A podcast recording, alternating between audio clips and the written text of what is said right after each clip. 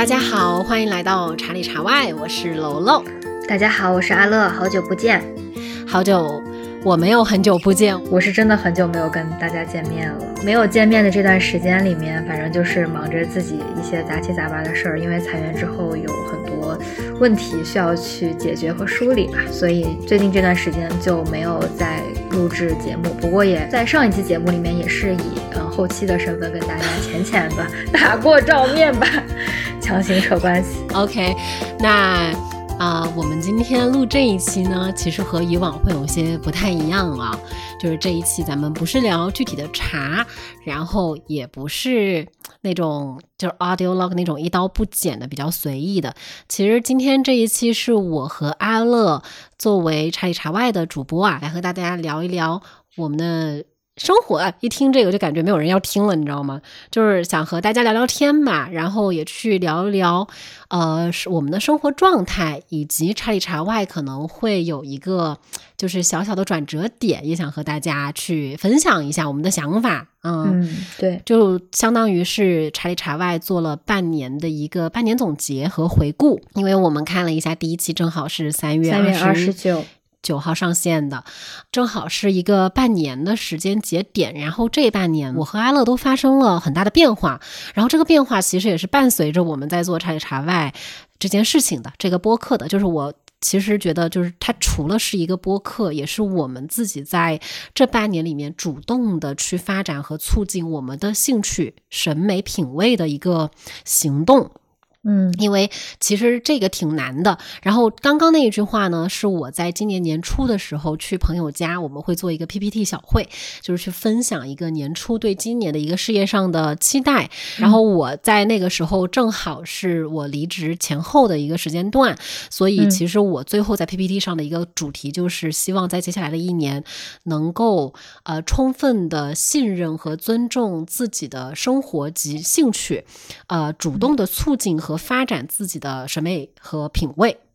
哇塞，你这个。目标真的非常的实际。现在很多人都想要去进行自我探索嘛，但是大家都可能有这样子的发心，但没有这样子行动。不过我觉得你这一年真的有在好好践行你当初的那个目标，可能是你那群小伙伴里面为数不多的实现了自己 今年的这个。哎，没有我，因为我们在冬至的时候还会呃回到那个朋友家一起再去做一个 PPT。嗯嗯，就是有些人可能是打脸，但有一些人可能就是荣誉的。出席一些就是我今年做到了的那种，对 对。然后呃，为什么当时我会说这句话？其实这句话是我也没有听别人说，就是我自己想的，是一个非常非常发自内心的想法。其实我离职的时候已经是工作五年半、五年多一点、六年不到的一个时间嘛。其实有一个问题到一个职业的后期很困扰着我，或者说是他他从一个可能不是问题的。阶段变成了一个它是问题的阶段，这个问题就是“热爱”两个字。其实这个词儿就是特别陈商滥调，说起来挺挺肉麻的，我会有点起鸡皮疙瘩。但是你之前可能就会这么想，会忽视这个东西。但是到后期的时候，因为可能有部分听众也知道，我之前可能是知心小酒馆的主播，然后也在一家呃，在一个领域之内可能比较有有知名度，然后也比较被信任的一个呃创业公司。在合作嘛，所以那个时候其实好像生活中没有任何问题，我的生活也没有任何问题，我的工作也没有任何问题。但是最终我会做下离职的这一个决定，因为你离开，嗯，那个工作，说实话也是一个需要下决心，因为它不管是工作氛围也好，文化也好，然后你身边的人也好，其实是，呃，我觉得是很幸运能遇到的。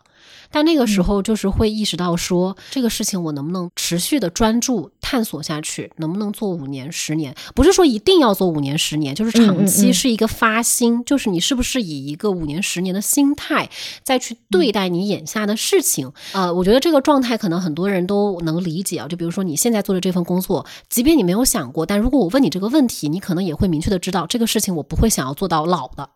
嗯嗯嗯。大部分人现在都是这种状态，我觉得他可以不去想，但是如果一旦他面对这样的问题，都会觉得说，哦，这个工作不可能。对，其实我当时也是在面临那个，就是其他的都很好，但是我就是觉得我缺少对这个东西的主动的。专主动的专注力和探索的嗯欲望，就是嗯我觉得这个事情我可以把它当做任务一样，就像小时候写作业一样，努力的去写好，嗯把试考好。但是你却很难去以一个长期的发心去面对它。那这个问题当时的另一面就是，哦，那你有什么事情是愿意长期去做的？因为其嗯实我们面临的焦虑，就是因为我和你真的是挺典型的一种所谓的都市的。嗯，打工青年，对吧？嗯，对，大家可以在很多的大媒体去报道什么现代青年群像的某些方面的特征啊、困境啊什么的，就是我们经常就在那些群像里面 焦虑啦、没盼头啦，然后嗯，时代的迷茫啦什么的，就是对我们都被 involve 进去了。然后那个时候那个问题的另一面就是，哎，如果你现在已经意识到了这个事情，你是不可能想要做到五年、十年，你不想不想在这里去长期的探索和钻研的话，那你有什么事情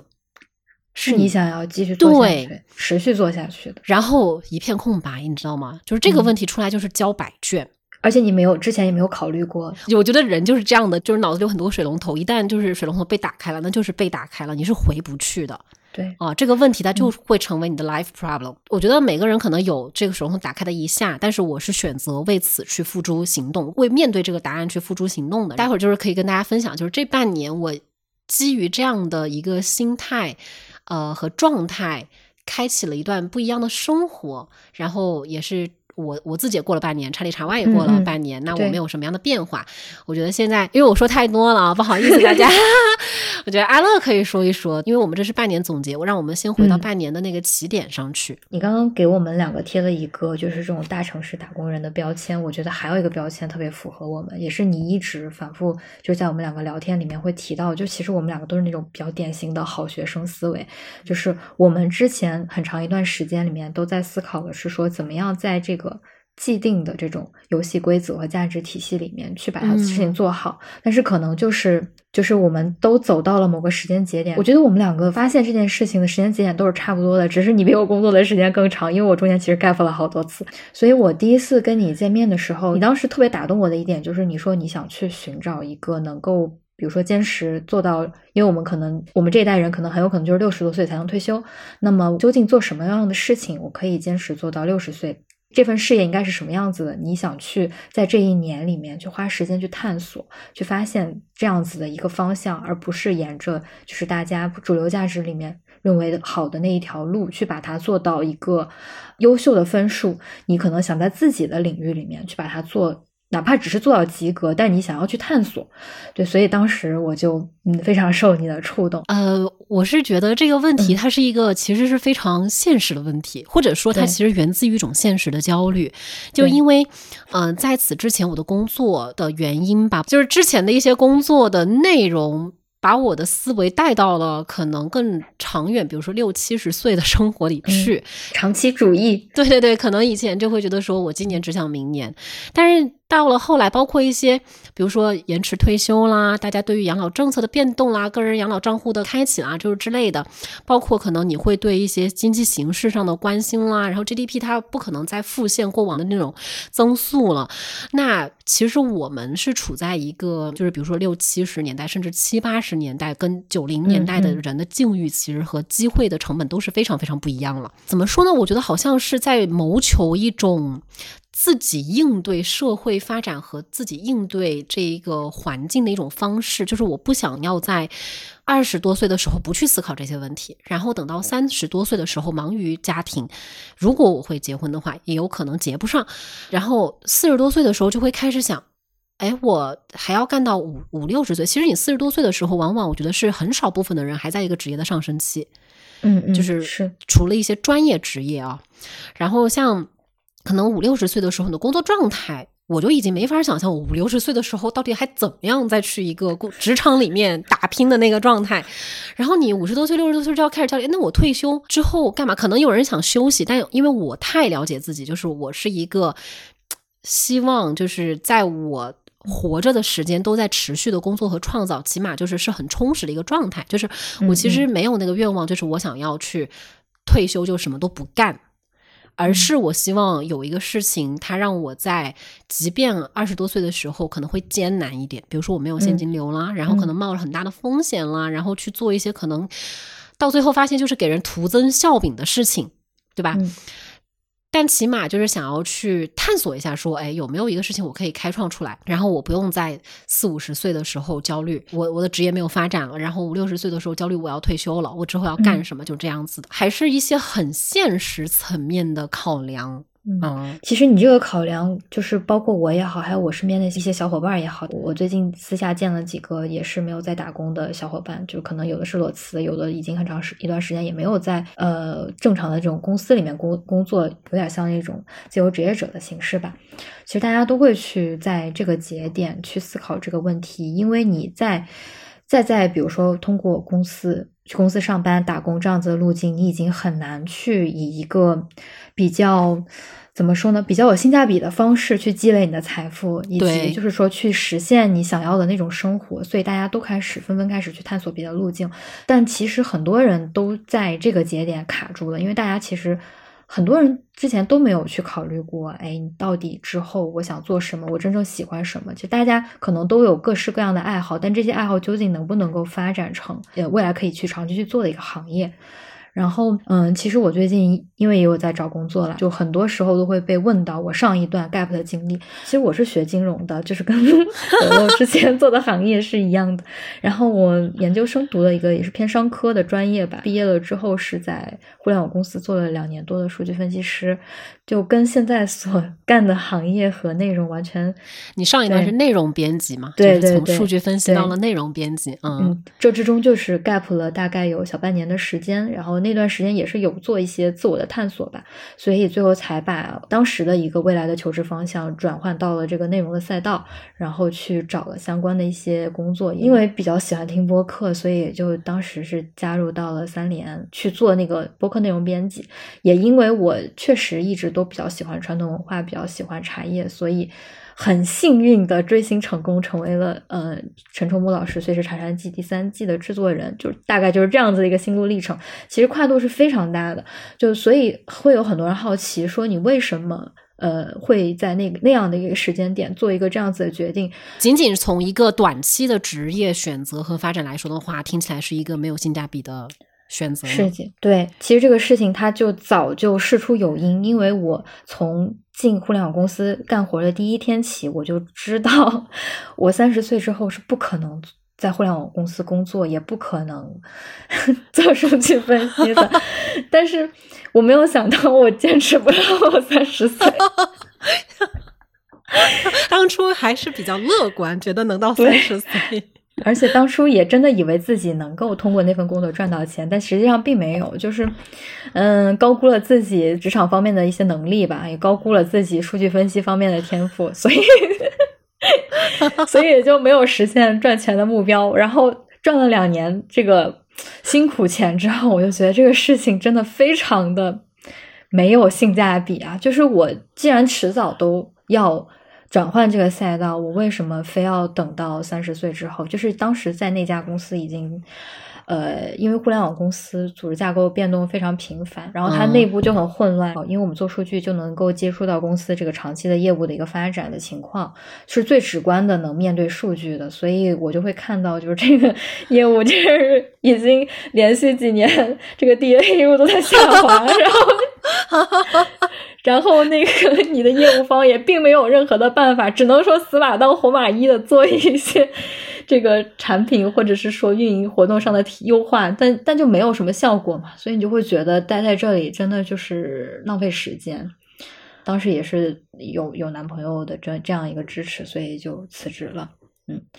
当时辞了职之后，就是有一个小半年左右探索期，后来就是这个探索期很幸运，我一直都觉得非常幸运。能够加入到中读去做碎石茶山记，因为自己一直都蛮喜欢喝茶的，然后也因为这个碎石茶山记，所以就认识了楼楼。哎，我跟你说一个，我要先把那个话题拉回到你前面说那个互联网的事吗？在这里跟大家分享一下，因为也是最近遇到的一个比较逗乐的事儿，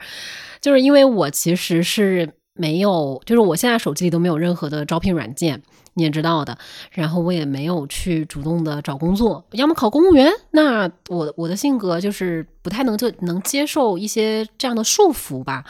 嗯，所以我觉得这个选项就是它早早的就在我的 人生之外了，你知道吧？嗯嗯。然后那。如果再去选择公司的话，说实话，嗯，我自己主动的话就没有什么特别想去的公司。然后对于一些现在市场上面，就比如说哈，现在大家都是在紧缩的一个状态，那呃，你之前比如说一样的价钱，就拿比如说拿一万块钱来说，你一万块钱那个岗位，那之前可能他对你的期望值在比如说六十这里，那他现在再拿一万块钱去招一个人，在一个紧缩的状态之下，然后市场的劳动力供给又是非常充足的，因为已经被挤压出了很多的这个试出了很多自由的劳动力，嗯，那这个时候你我一万块钱，我势必想要找到一个三万五万的这个效能的人来，所以其实对于我来说，我现在对于找工作这个事情，从呃市场角度来看的话，我觉得并不是对我来说是一个很合适的时机。然后第二个是，也确实没有什么让我特别心向往之的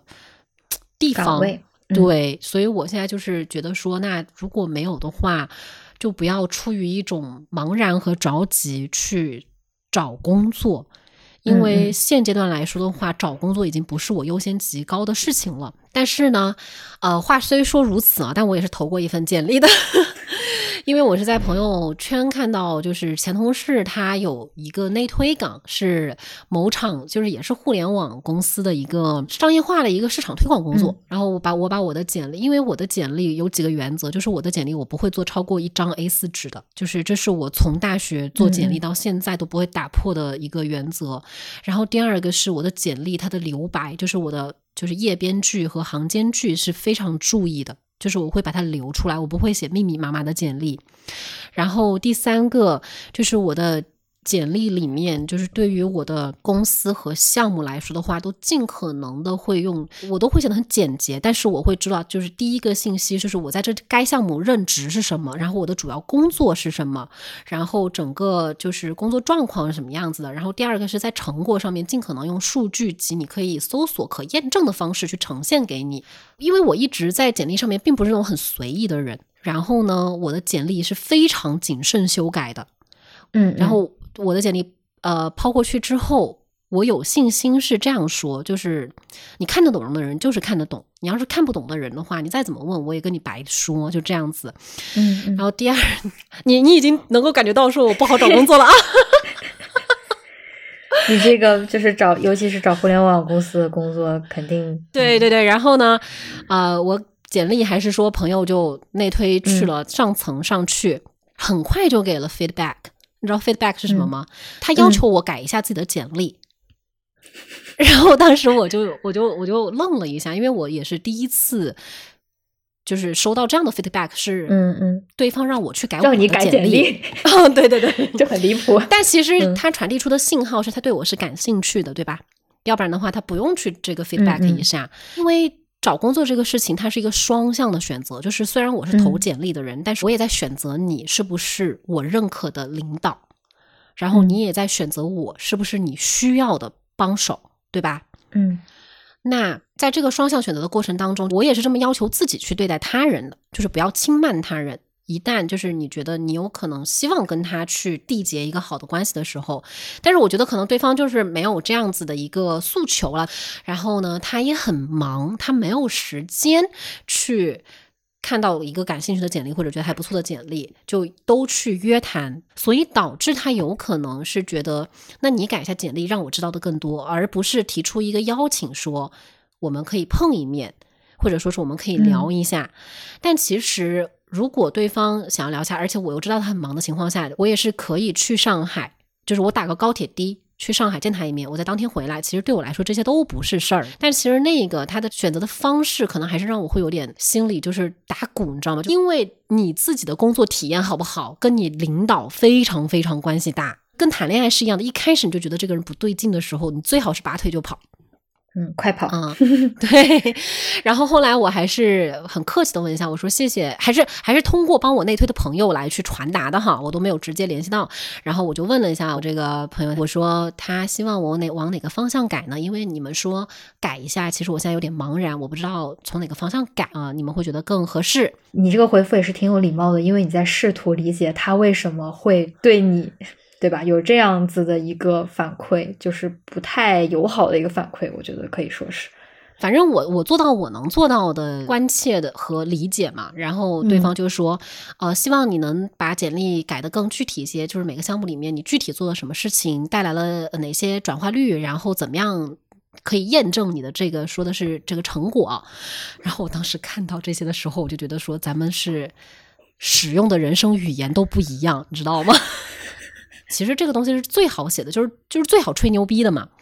嗯，但是这个成果它能归因到我的工作吗？就是如果这个项目它没有做好，它能够归因到我个人的工作能力不行吗？如果这个项目它很好，它能归因到我个人的工作能力行吗？对吧？当然，你可以从非常，比如说你今天出了一个视频，然后这个视频有多少点击，然后这个点击又转换了多少私域之类的啊，就打个比方。嗯嗯。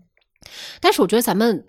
第一应该不是在这么具体的层面上交流吧。然后第二，如果是一个大的项目，我觉得就是更多的去理解项目本身和我在项目里面，就是这些东西其实都是可以通过沟通来获得的。但是本质上来说，我觉得对方使用他的语言是没有任何问题的。就是我很感谢他，让我去意识到了哦，原来他的世界的语言，他工作的语言是这样子的。然后我已经很久没有在这样的语言体系，就是我。我甚至是几乎不曾在这样的语言体系里面待过，可能有自己就是无意识的一些选择哈，嗯，就是我不想要这样去改我的简历，我是以一个人来去对待我的工作的，那我也希望就是我是以一个人的方式去争取到我想要的工作的。对，我我就想说，其实这就是互联网。公司的一个非常主流的语言体系，他们希望你事实可量化，然后足够的明确。其实可能这个招聘人他让你展开说的更具体，可能是因为他其实并不了解你做的这些事情到底意味着什么。对，而且他可能也没有那个时间，或者说他没有那个功夫，他不想花更多的时间去了解你这个人。对，或许他的方式在。在他的这个事业目标上是很有效的。我，但是我当时一个感觉，我说实话，我觉得说，天哪，大家这样子在一起工作，怎么可能感到开心和幸福呢？就是虽然我们已经过了要在工作中去追问意义，或者说是一定要去在工作里面去得到快乐的这个阶段啊，这个不太切实际。但是我觉得起码的一个舒适度和友好度是要有的。事情是被人做出来的，所以就是我非常明确知道，现阶段我的机会其实可能已经没有那么多。就是我在我坚持的一些东西上面，我是不愿意让步的。但其实这个东西会让我显得非常的不合时宜。但是我就非常能够理解你的这种观点，因为我现在也有一个认知，就是说，其实大家做的事情具体到底是什么。呃，不管是多么普通的一个小的业务，还是一个多么 fancy 的业务，我觉得事情本身可能并没有呃团队的一种让你舒适的那种感觉更重要。有的时候，呃，决定你工作开不开心，更多的时候是你跟什么样的人共事。那我就觉得，出于这一方面的考量，你。拒绝 跟他们继续去，去就是拒绝去做这个选择，我觉得也是一个适合你当下发展的一个决定啊。我是拒绝了，我不能说我没有拒绝，我拒绝了这个 feedback 对我提出的这个诉求。我直接说的是，嗯，我已经在呃具体的程度和数据的呈现上面尽可能的做了努力，呃，目前我对我自己的简历是满意的，所以我不想改了。然后非常谢谢你们的时间，我就是这么回的。干得漂亮！然后当时回到的时候，我觉得说哇，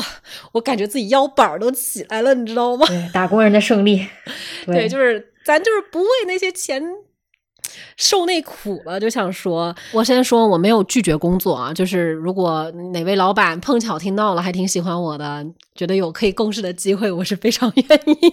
去了解和接触的。我们是从刚刚那个半年的起点，就是扯到这一些啊啊，然后这半年我们就。在探索的过程中，搞了一个茶里茶外，也收获了一些很友善的听友，然后也愿意很包容我们的一些粗糙啦，然后一些，嗯，就是一些真实的可能没有那么完美的部分。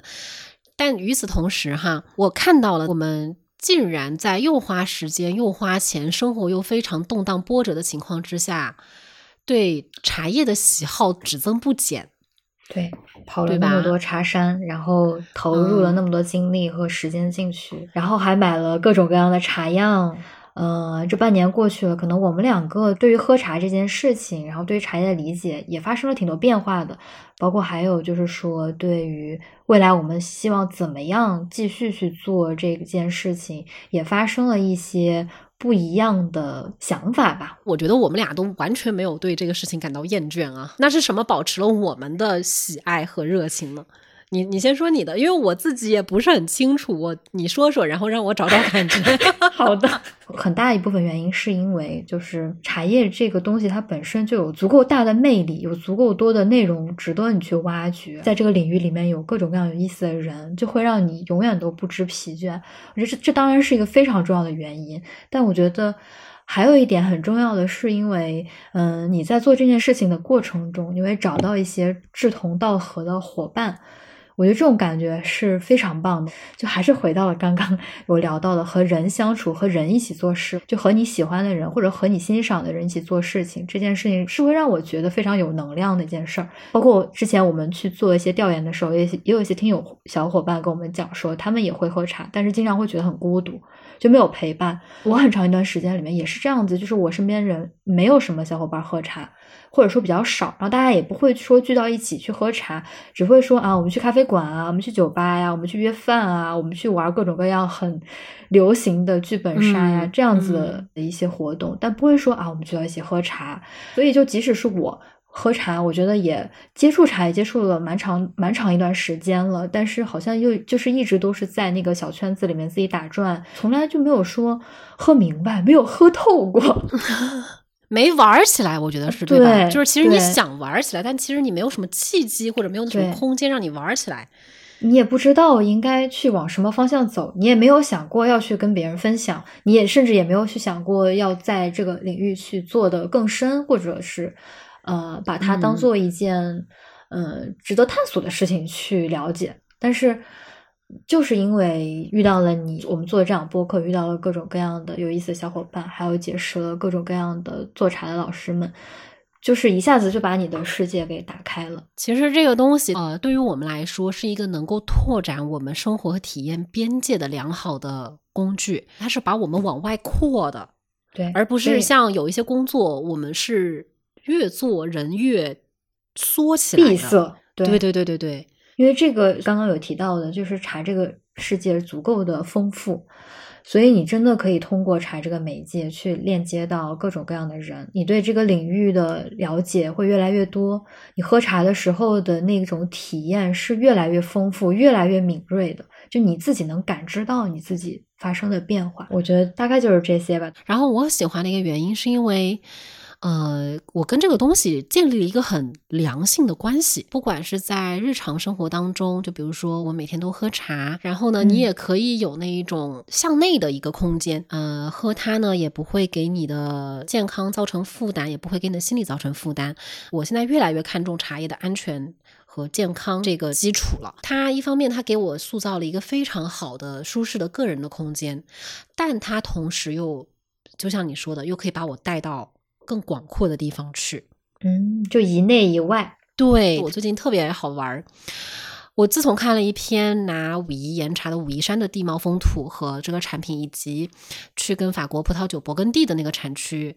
去横交叉对比之后，我对葡萄酒产生了非常浓厚的兴趣。它甚至可以跨得更大一些。对，它就不是不同茶的种类啦，不是不同的喝茶的方式啦，它是完全就是茶不同品类之间对和茶之外的东西的一个连接。哦，我下个月要去那个美国嘛，我要去旧金山。然后正好在我在旧金山待大半个月，呃，就有一个旧金山的茶博会，就是它是那个 Tea Festival，我不知道是不是跟茶博会差不多，但我估计差不多。我觉得华人会有一定的比例，呃，白人应该也会有一些吧。我就想看看他们是怎么喝茶，他们喝的茶都是什么茶，然后这个视角特别有意思。啊，我就觉得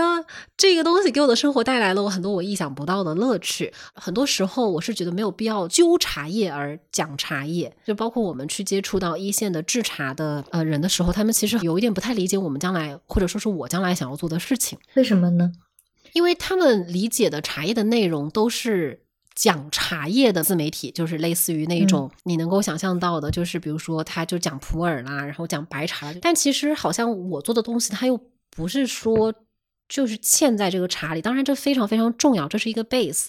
但是延展出来的，我觉得是借由茶这个切入点，我想我想要真正做的事情是达成对我们的生活、对我们关心的人的生活、对更多的人生活的关照。最近看到一本很受触动的杂志，就是二零一六年做的那个《美食与美酒》。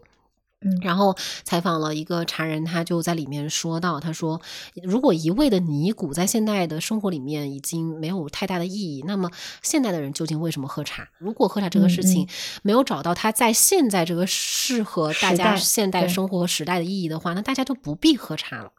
是的，他这个发问和他这个思考，我觉得特别好，点到了我想要探寻的一些核心的东西。你干一行恨一行吗？我干酒，我可能会恨酒；要是我只干茶，我应该会恨茶，你知道吗？但我觉得最后的达成就是对人的关照才是最重要的。只不过你每个人的切入点是不一样的，对吧？嗯，我就像我们做用户调研的时候，我会问他们，就是你为什么喝茶？这其实就是从这个问题，然后我们能够看见一个一个生活的样本。他们为什么会需要喝茶？他们是怎么开始喝茶的？这些对我来说都是非常有意思和我关心的内容。而我就想在茶里茶外，或者说我之后想要做的山式茶店，去将这些东西更好的呈现出来，然后更好的去给有需要的人去 offer 一个选项，是哦，原来你的生活还有一个这样的美好的东西是可以被你选择的。我非常同意你说的，就是说。嗯，茶会帮助我们链接到一个个不同的生活的样本，不管是喝茶的人，还是做茶的人，还是研究茶的人，就它只是一个媒介。我也不太喜欢那种只是局限在呃茶圈这些嗯老生常谈的一些话 题，然后局限在那些小众小众圈子。你是茶圈的吗？我不是茶圈，救命！对。哎，刚刚你有提到说山石茶店加了我们听友群的小伙伴，可能有了解，就我们之前已经开起来了一个山石茶店，会售卖一些我们之前嗯拜访过的一些老师的产品。那么之后，其实我也是最近有了解到，柔柔现在已经申请了一家公司。对吧？啊，注册了一家公司。这个前面刚刚聊到的是说，我们在这半年的探索过程中，真的是对这个东西本身是越来越喜欢了，这是我们的一个好的变化。然后，那站在我们这半年的线下的这个节点，因为我们今天的这个标题会取到，就是哎，半年了，两位主播要打引号的啊，分道扬镳。其实就是因为呃，想跟大家分享一下啊，那这吊儿郎当的这半年也过来了。呃，接下来我和阿乐各自选择了自己的方式去延续我们想要做的这个事情。呃，阿乐刚刚已经提前说了，就是对我是已经注册公司了。呃，目前面临着不管是资金也好，然后心理上也好，然后包括脑力上也好，开始会有一些。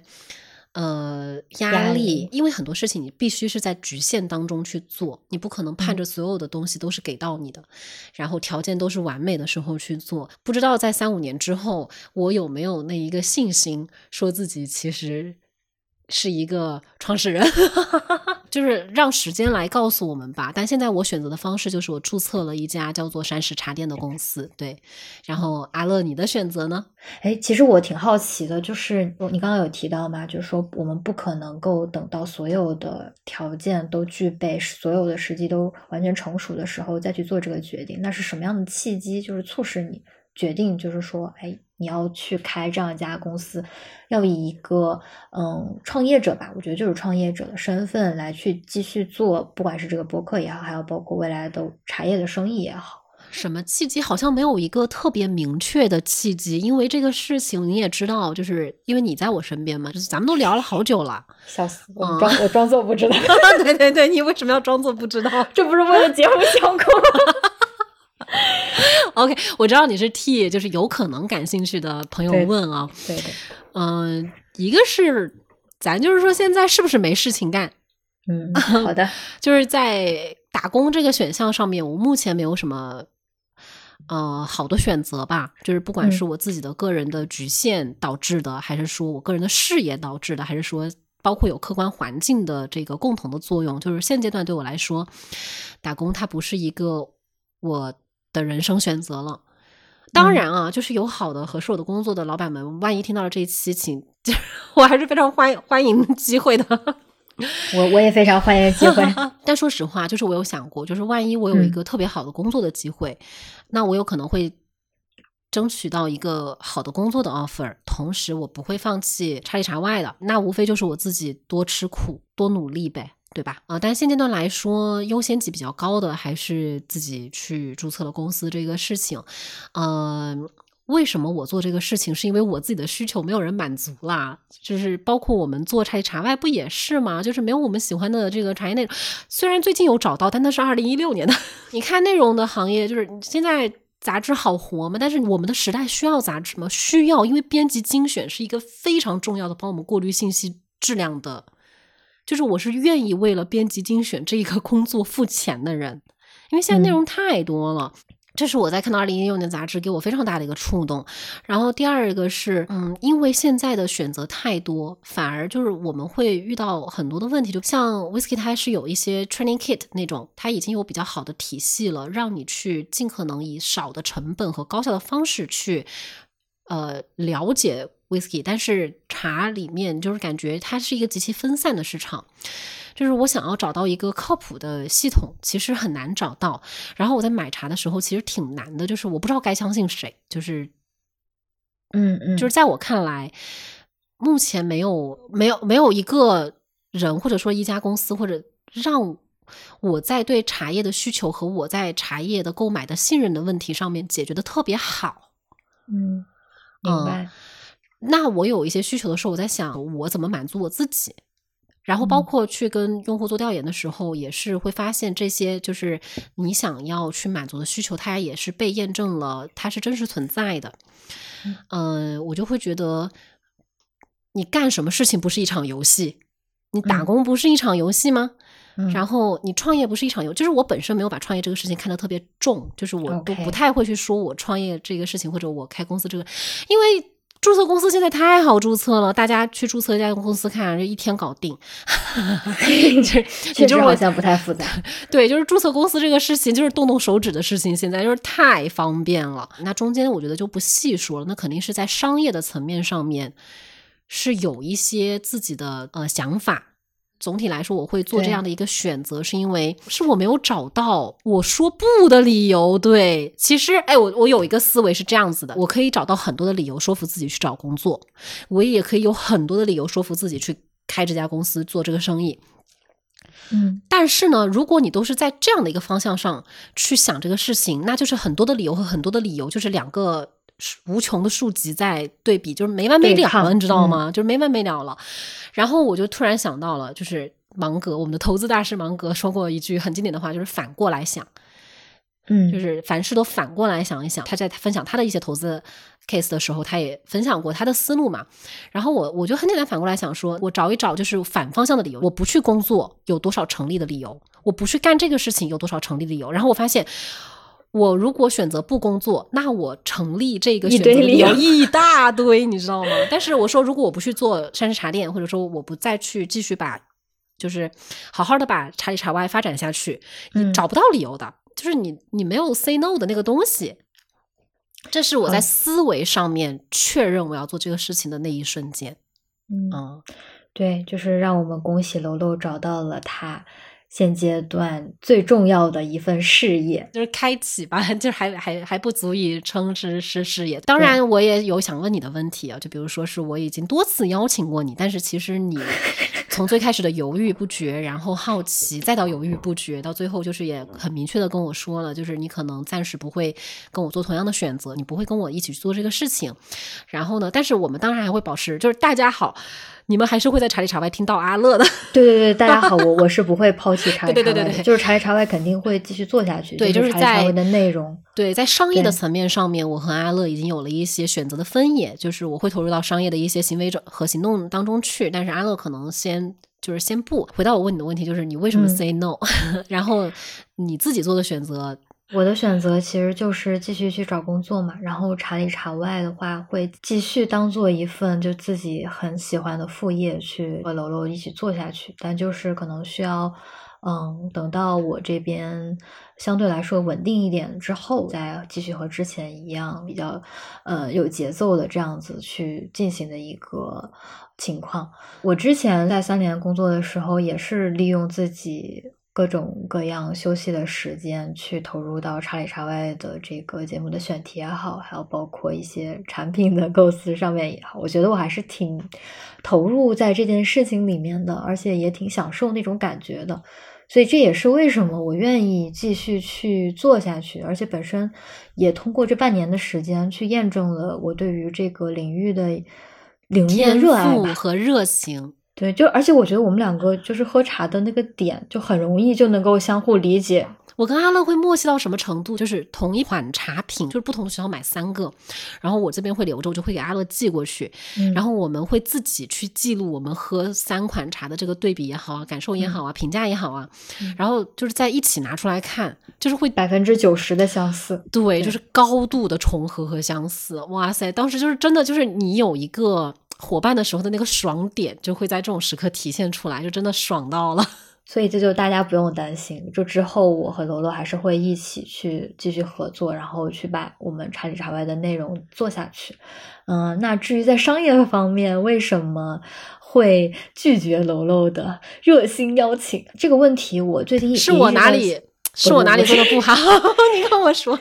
最近我一直在思考这个问题，我觉得归根结底就是我们两个。就是一些底层认知上面是不太一样的，就就像我刚刚反问你啊，你是什么时候有这样子的一个嗯契机，就是让你去决决定啊，我要去开公司了，然后怎么怎么样？但是可能对于我来说，我就没有遇到一个这样子的契机，让我去做后续的这种商业化的。一系列的这种打算，哎，我不太我不太明白耶，就是开公司只是一种方式而已，因为我不开公司，我没有营业执照，我是因为我要做的事情，我必须得开家公司弄。对对对，但我这个开公司指的就是说，你你想要去把这个商业化的事情提上日程吧？我觉得本质上是不是一种经济行为？就是是不是一种经济系统的选择啊？嗯，我我不知道，我只是提出来啊。因为其实我觉得，就是我在决定这个之前，有一个很强的阻力，是我已经非常依赖一个非常稳定的经济系统，就是它有持续的现金的收入，然后有我生活的支撑，包括我现在的钱，其实虽然不多，但说实话，那个时候的规划根本没有想到今年会用，所以我现在很尴尬，就是 A 股这个，因为我在这个一年的时间内已经没有持续的投入了，所以我现在你看我的买点基本上。就是我还是少看为好，就是这近两年的这个曲线，我当初建立的那个经济系统，对于现在的我来说简直就是个灾难。所以其实对于我来说，我之前的那个阻力来自于我是非常非常希望每个月能拿钱的，你知道吗？就是我之前的犹豫也是有这个的。然后包括我像我现在去做这个事情，我要先投入嘛，然后你风险也很大，就这当然是一个非常必要的考量，这是我自己跨过来的一个。一个坎儿哈，对，所以我只是提问说，在在你那里这个坎儿是不是也存在？但是我不知道它的坎儿有多高，就是对吧？同一个问题，可能坎儿的高度是不一样的。就这个坎儿，它当然是存在的。就是还是回到刚刚我说的，我觉得我们两个可能，嗯，首先肯定第一点是说，我们两个底层的这种一些对待对于问题的看法会有一些差异。可能你具体你具体说说呢？嗯，就你刚刚也说了，创业对于你来说不是一件就是需要做那么大的心理建设的事情。可能它对于现阶段我的认知来说，它就是一个需要我去权衡非常多，嗯，考量非常多因素的嗯一件事情。然后有哪些因素呢？其实我觉得最核心的还是经济的一个风险的考量吧。在我的眼里，就是其实你的抗风险能力是很强的吧，我就这么说。反而我的抗风险能力，我是非常非常脆弱的。但但这是表象啊，我觉得就是其实一直以来我并没有那种足够强大的经济独立的这种能力，所以我会比较期望自己在这几年里面，起码在这个事业层面有一个比较稳定的，让我觉得自己足够独立的这样子的一个回报的状态。就是我有想过，就是大家做重要决策之前还是要做压力测试的啊。就是我给自己做过压力测试的，嗯嗯，我能亏多少钱，就是全部打水漂。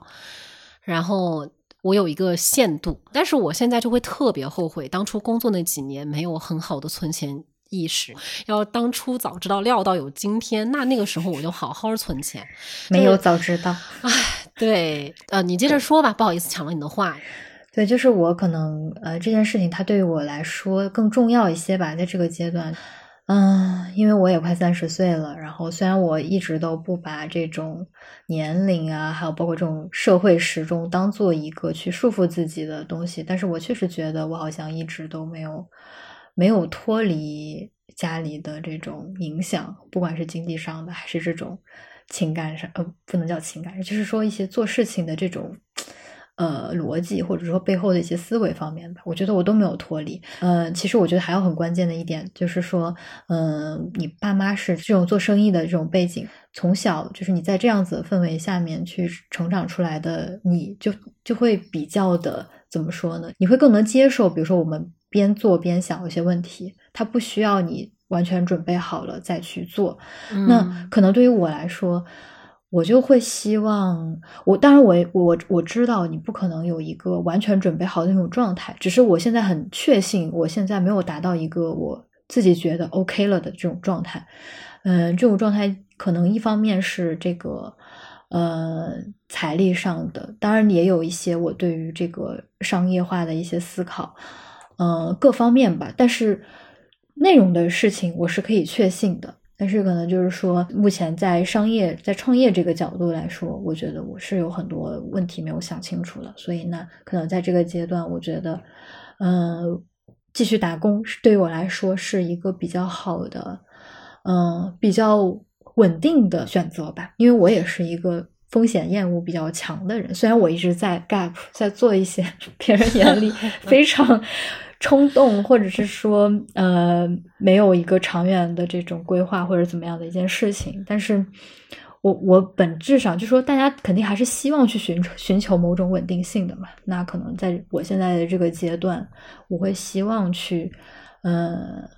去继续去做一些事情，因为我现在转行也其实只有一年，不像罗罗你已经在这个行业里面待了足够久的时间，可能我还有一些课题没有完成，不管是职场的也好，还是说，嗯，一些能力方面的经验方面的积累也好，那可能等我把这些事情做完了，或者做到某种程度了之后，我突然停下来去想，我觉得 OK，我准备好了，那我就会去。嗯，投入到我们茶叶的事业当中，真的就是希望我们都能好好的活着，真的就是好好的活着没有那么好做到的，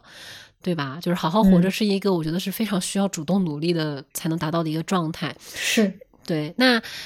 你刚刚说的那一些，其实也是我非常非常钦佩你的点，就是，呃，你从来不是一个对我很轻浮的。怎么说？怎么说这么奇怪呢？什么？我不是对你说 什么玩意儿？我听到了啥？但确实就是，就是我觉得你给我的感受是你从来不会很轻浮的对待我，或者是对待我们之间的关系啊，或者对待我们之间的事情。你其实是比较审慎的，然后。你也是比较怎么说呢？就是是严肃的，我觉得严肃是一个好词啊，在这里是一个非常好的词。然后你不会这样就是应付我呀，或者是怎么样的？虽然我一次一次的邀请你，然后一次一次一次的被这话怎么说的越来越奇怪，看起来好像越来越觉得我是那个渣男，渣男。对对对对对，但但确实就是这样啊。虽然咱们选的没有一个是容易的，就是你说打工可能会比我开公司容易吗？我觉得甚至不一定的。嗯，对，就是都是需要。首先有清晰的自我认知，然后第二要调整自己的预期，然后第三就是要真的是，我觉得现阶段因为整体的生活的性价比，不说生活的性价比，就是搞事情的性价比来说，就是你前面说的没有那么高。嗯，包括你的父辈，我知道你爸妈对你的期待是什么样子的嘛，但其实你心里是有一些抵抗的，因为你们之间的 gap 在于那个时候他们看到的这种成功的路径，在现代它已经失效了。是对，不管是你他是否能够把你递向所谓他们眼中的成功，或者说是你在这里面，你要你要比以往牺牲的更多，而你得到的比以往要更少。咱就不是说钱可能开始涨，但你房价也涨得很多呀，对吧？你能够通过牺牲更多赚到的多的这么一点点，完全抵不上，就是你可以同样换回来的一个生活的品质，或者说是更甚一点说，我觉得我们是。就是在某种层面上，这一代青年他是丧失的是希望，对，某种盼头啊，所以才会这个时代情绪是比较复杂的。嗯，对我我觉得这个时代的情绪就是，当然可能这是我自己的一些不切实际的体感，但我感觉整体还是比较负面的，它会让很多人觉得。没有未来，我觉得这是很糟糕的一件事情。然后我们又从小没有被训练成一个有乐趣的人，就是大家都苦哈哈的，苦哈哈的。就是所以，我我是觉得我们这一代的青年就是要去走和以前不一样的路，或者说我们这代的青年一定会创造出新的生活方式。所以这也是我们在做茶里茶外这一路上，就接触到各种各样不同的人之后，去看到。各种各样的这种生活方式的面相，其实茶里茶外的听众，说实话，整个的那个可能年龄拉下来比我想的要小很多。我觉得是有一个共同成长的一个关系，因为你也知道，我在商业本身没有太大的野心，就是我没有说我要做成王成霸，我要赚到多少钱，就是我我只要生活好就行了。但是我就希望我能够做这个事情，它本身不是以我卖时间在赚钱，而是它可能钱它慢慢赚，但是我做这个事情的每分每秒，它都变成了一种回馈。这个它不是现金价值，但它是我生活体验的质量价值。我也很看重这个。其实我理解你所说的那种状态。嗯，我我下一步的话。就是你也知道的，我现在在一个机构里面学茶课，然后最终的目的是想考一个，嗯，评茶员的这个资格证吧。其实，就是我觉得大家也都知道这个证 书，开始了，它的一个 这一期我最期待的部分，其实就是这儿。然后大家也知道这个证书它的一个含金量，然后也知道，嗯。我觉得，但凡是就喝茶，嗯，比较多的一些朋友们，可能也从各种各样的人那里听说了一些关于这个 考试的一些流言蜚语和他培训的一些流言蜚语。对，人还没听到呢，先从你这儿听到了。好的，你今天其实就是上完课来录的播客，对吧？对对，当然我还没有上到审评课了，呃，我只是在这个机构去上一些前期的一些基础的这种储备的课程。那可能我想说的是，我觉得 姐妹们说的还是有道理的哈。对，那为什么就是在一个明知它可能是一个坑的情况下，我还要呃往下跳坑呢？我觉得 有一句话说的好，就打不过就加入嘛，因为。因为我觉得我我很幸运，我一开始我深入接触茶叶没多久，就遇到了一些，我觉得就是比较正的，嗯，对，而且他们在这个行业真的有非常多的可以分享的经验也好，还有非常多的那些前沿的一些研究理论也好，这真是真的是我很幸运的一个点，嗯，可能就是说更多的。更多的朋友们，他们一接触茶叶的时候，了解的并不是这些内容，可能就是一些线下的一些机构。那其实我挺好奇，他们到底是怎么样去叙述这样一套理论，以及我确实觉得，嗯，这个资格证某种程度上，它也是你进入这个行业的一个敲门砖吧。很多茶企一些新新式茶饮品牌，它再不把这种。呃，线下的这种教育，包括茶师资格证这些东西放在眼里，可能他最后去挑选产品的时候，他还是会去强调我们的这些选品是有这些呃多少多少年经验的这种专业的评查员审评认证的。我觉得他还是一个。某种程度上来讲，有一定公信力的这样子的一个东西。然后，我觉得了解过的朋友也肯定也知道，你只能够从最初级的开始，一点一点一点去往上考。它对于我来说不是一个坏事吧？但是可能要提醒对这个证书感兴趣的朋友，嗯，如果。大家之后对这个感兴趣，也想去考的话，我觉得最好还是自己先建立起一些对茶叶的认知，六大茶类的认知，包括自己也有去看一些书之后，你自己有一套理解了，有一些理解了，然后再去跟着这些所谓的机构老师去学习，因为你一开始接触的信息是你的认知基础嘛。嗯，我觉得标准。它一定是有标准的作用的，它是建立的是某种标准，但是这个世界它就不是标准的，它茶叶它就更是一个大家都会提到，都知道它是个非标品，然后它很难从怎么说呢？从很单一的标准去真正的理解到真实的茶叶世界是什么样子的，所以一旦一开始那个建立下来，我是觉得后期再去更新的成本会比较高。确实是这样，而且就是说，像一些概念的甄别，可能它也会影影响到你自己喝茶的体验了。说实话，有一些，有的时候你嗯你会不由自主的去按照对方说的那些名词那样子的一个评价体系去看待你喝的一一款茶，但可能真实情况未必是那样。而且有的时候，嗯，书本上也好，或者包括这种机构里面老师去讲的一些知识也好，它可能某种程度上可能有些是会脱离实际的。你你实际到这个商场去走一走，然后去喝一喝看，会发现完全不是呃之前了解到的那样。茶叶里面就是影响一款茶的维度实在是太多了，我觉得，嗯，就是说你总是会难免去交一些学费的，但是还是去实践会更好。这也会聊到说，为什么我现阶段没有选择去考这个资格证，但是我也嗯要先声明，就是我未来肯定会去考的，就是像阿乐的这个建议一样，就是我要等我自己也够夯实了之后，能够去更辩证的。更有思考性的，或者说是更能够和过去那一套沉淀下来的标准去沟通，而不是只是吸收的被动的吸收的时候，我才会去考啦。就是呃，先去先去吸收到足够丰富的知识，然后我再去沟通那个系统和标准。我觉得对我来说可能会比较好一点，因为其实最终嗯审评是以感官为基础，所以就是感官的训练，我觉得。对于我们希望去发展的人来说，还是要去严肃和认真对待的。你知道，我现在都会很注意饮食，哎，我对于自己吃东西要求尽可能的干净，然后嗯保持我在味觉上的灵敏。然后，因为你跟我说你的老师有段时间喝茶把胃给喝坏了，我一听我吓一跳，你知道吗？你喝咱们的找的这些茶，应该是不会把胃喝坏的。对 对，对但是我就会特别注嗯意自己的就是身体，因为有一些疾病它其实是不能够喝茶了啊。你如果嗯得了那个病的话，你可能就不能喝茶了。你说的这点我也非常有体会，就是自从开始密集的喝茶之后，你的味觉会变得更敏锐，然后你会经常喝一些饮料之类的，就会觉得非常的甜，或者是在外面吃东西，对，我就是现在喝加糖的东西，对那个糖的甜特别敏感，嗯，就是对于那个会很糖特别不耐受。对。那那你现在去考这个评茶师的证，你对他是有什么样的期待呢？就是你能不能上课的那个过程中多跟我们录录播课，就是多跟我们分享分享你都在学什么？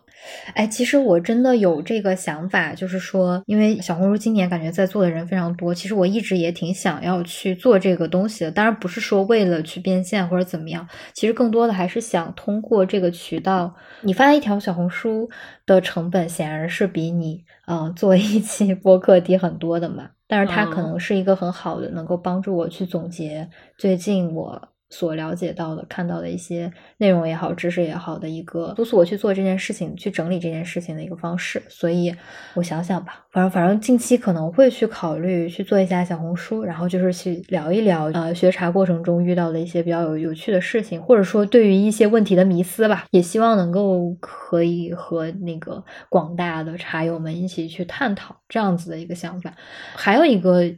愿望是，也是想要通过呃小红书去链接到一些北京的各种各样的一些喝茶的小伙伴儿，因为其实我我有看到很多呃机构在做。呃，这个叫什么？邀请一百个陌生人喝茶这种类似的形式吧，反正也是受这种形式的一个启发了。呃，因为今年喝茶还有一个我和楼楼都，我觉得我们两个感受都非常深的事情，就是可能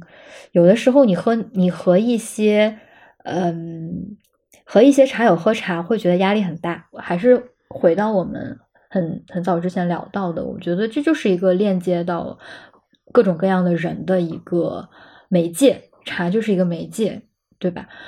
我希望可以链接到一些其他的对茶感兴趣的朋友们，然后以一个很轻松的方式和大家去聊，然后可能去观察一下大家，就是说为什么会对茶感兴趣啊？可能就有点 像一个线下的那种深度访谈一样的，但是这肯定不是目的啦。其实最最重要的还是想跟大家一起喝喝茶，然后交交朋友。我觉得我们两个有一个共同的基础，就是我们对人是好奇的，我们对人也是关心的。嗯，对，是要不然要不然的话不会这么看得上自己，就是说我不改简历，对吧？就是 我对我的简历很满意，我不想改。我我真的也不你也不会想改，我 很好痛苦。你也不会说我就 gap 去了，对吧？这个数据分析我不干了，我不会在互联网干到三十岁。对啊，因为他们就是不关心，嗯，一个具体的人，嗯，嗯，我觉得很多行业都是这样子。像我们的这种态度，因为我们也在为他付出代价嘛。就比如说，我可能会失去很多工作机会，但这个代价确实是失去了很多工作机会。我觉得，对，但是这个代价我就是我认，就是我愿意付出来换得。你可以说是一种幼稚的自我感受也好，就是我其实就最基本的就是我想把自己当人看。我相信有一定是有工作是可以大家作为具体的人和不同的人努力的在一起合作而创造出来的美好。那我是不是可以通过创造这样的美好，给别人的生活提供一些美好的选项？然后我通过帮助别人的生活变得更美好而赚到钱呢？就是我能不能通过以我擅长的方式帮助到他人来赚钱？就是只有这样的工作我才能干到七十岁啊！他不折我寿。对吧？对，因为是利他的嘛。哎，你你刚刚说那个点让我想到了今天上课的时候，大家有聊为什么会来上这个茶课。然后，因为很多我们班上的小伙伴也是，嗯，在互联网大厂工作的，或者是就算不在互联网大厂工作，就是平时上班的环境也非常高压。然后他们就会说，觉得。嗯，来上这个课来喝茶，就是一周之中短暂的一个放松。然后他们只有在这样子的一个环境里面，才能够脱离那种工作的焦虑和紧张，然后感觉到自己在活着。啊，我能感觉到。你说现在的年轻人生活压力得多大呀？唉，这就是。有一些好的东西，它必须存在的理由。嗯，我我还是很期待。你刚刚说你要做小红书，所以你不打算做播客了吗？那肯定做呀，就小红书只是对，就是要录到你这句话。嗯，播客是肯定是要做的，小红书只是可能想到的时候发一发。你看我现在都没有发，证明我嗯还没有把这个事情就是安排上日程啊。对对，然后正好。正好也会跟大家说一下查里查外为什么在这里做一个半年节，就是大家也听到了，我们的人生状态其实发生了一些转变，可能阿乐他需要去迈向下一步的这个工作，然后我也需要去转转完为业，然后查里查外它因此也会随着我们个人的转变呢，它有一个变化，那它会变成一个什么样的东西呢？我既然说出来了，就当立 flag 好了，我本来不想说的，你知道吗？就怕万一呢？对他可能之后会变成，就比如说阿乐他有。想要录的东西的时候，他会来录。那这个单期可能就会变成一种很随机掉落的形式。包括我也是，可能比如说我会想要到后面去看看有没有串台的机会啊。偶然碰到一个特别合适来去跟大家讲一讲、分享一下的嘉宾，我也会录。但是它的一个主要的内容，它会变成一个专题形式。嗯嗯，就比如说可能呃会每两个月更新一次专题。那这个专题它每一期和每一期之间都是有逻辑的，你可以理解为它是一本声音的杂志。那可能，比如说我下个月想要做一个什么样什么样的专题，那可能它会有一个 intro，然后会有不同的方向，请不同的人来具体的去聊这一个专题中的这个内容，对，然后包括可能之后也会链接到一些产品上去。我放弃的是这个播客，就是快速的成为一个大牌，我觉得也不可能啦，对，然后。但也还是非常非常非常的希望，呃，可爱的听友们，一个是能够鼓励我们去做更，其实这也就意味着说，我牺牲掉了这个频率，但是我期待这个专题的内容一定是质量更高的东西，嗯。嗯，然后这个东西它也需要时间和吸收和沉淀嘛，那大家就是一个是鼓励我们，然后帮助我们去做的越来越好，然后第二个也是，呃，尽可能的，如果你觉得这个内容好的话，还是多多帮我们分享转发。呃，真的非常非常需要，我只能说，作为一个做内容的来说，真的非常需要，对我们来说都非常非常重要。对，罗罗在看过呃《美食与美酒》那那一本杂志。之后就是有专门跟我聊过这件事情，就是我们的茶里茶外的第二季，呃，要以什么样的方式去呈现给大家？因为呃，这本杂志我也买了，然后它虽然是一本一六年的杂志，但是它整体的编排非常的成体系，而且也足够的多元化。我们两个都还蛮感慨的，就是说在曾经。这个纸媒没有没落的时代，还有人那样子去认真的去做内容、去做专题、去做系列，那可能我们也希望去通过呃这种改版的方式吧，我觉得可以称作是改版，就是牺牲掉这个呃效率的方式，去做一些真正能够嗯沉淀很久的内容，就是可能它。不是一个时效性的短平快的，就是当下我们去对某某某个热点话题去响应或者怎么样的，而是一个可能大家嗯，就是哪怕过很久之后打开再来收听，也能够得到一些新的感悟和认识的这样子的节目。就像一个好的内容，它就是它是二零一六年做下来的，就是二零一六年当时去做这些内容的人，他可能也没有想到会在二零二三年的时候给到我们这些启发。但是因为我们已经就是受到了这样子的一个。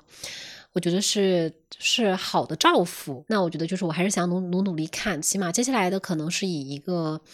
呃两个月两个月的这样的一个单位去尝试。当然，呃，我们肯定不敢说就是自己做的东西能有多好，但是一定是在变得更好的路上啊。对我们不会让大家失望的。哎呀，你这话说的，我就是怕说这个话，你知道吗？真的吗？到时候就来骂我们，说你们在干嘛？行，那反正开玩笑了。那最后就是，咱们聊到这儿就也差不多了，差不多了，差不多了，差不多最后也祝福，也祝福大家在即将来到的秋天和冬天都能够喝到自己喜欢的茶啊！也请多多关注我们哦。嗯，祝大家喝茶愉快哦。我们第二季再见，拜拜。好，拜拜。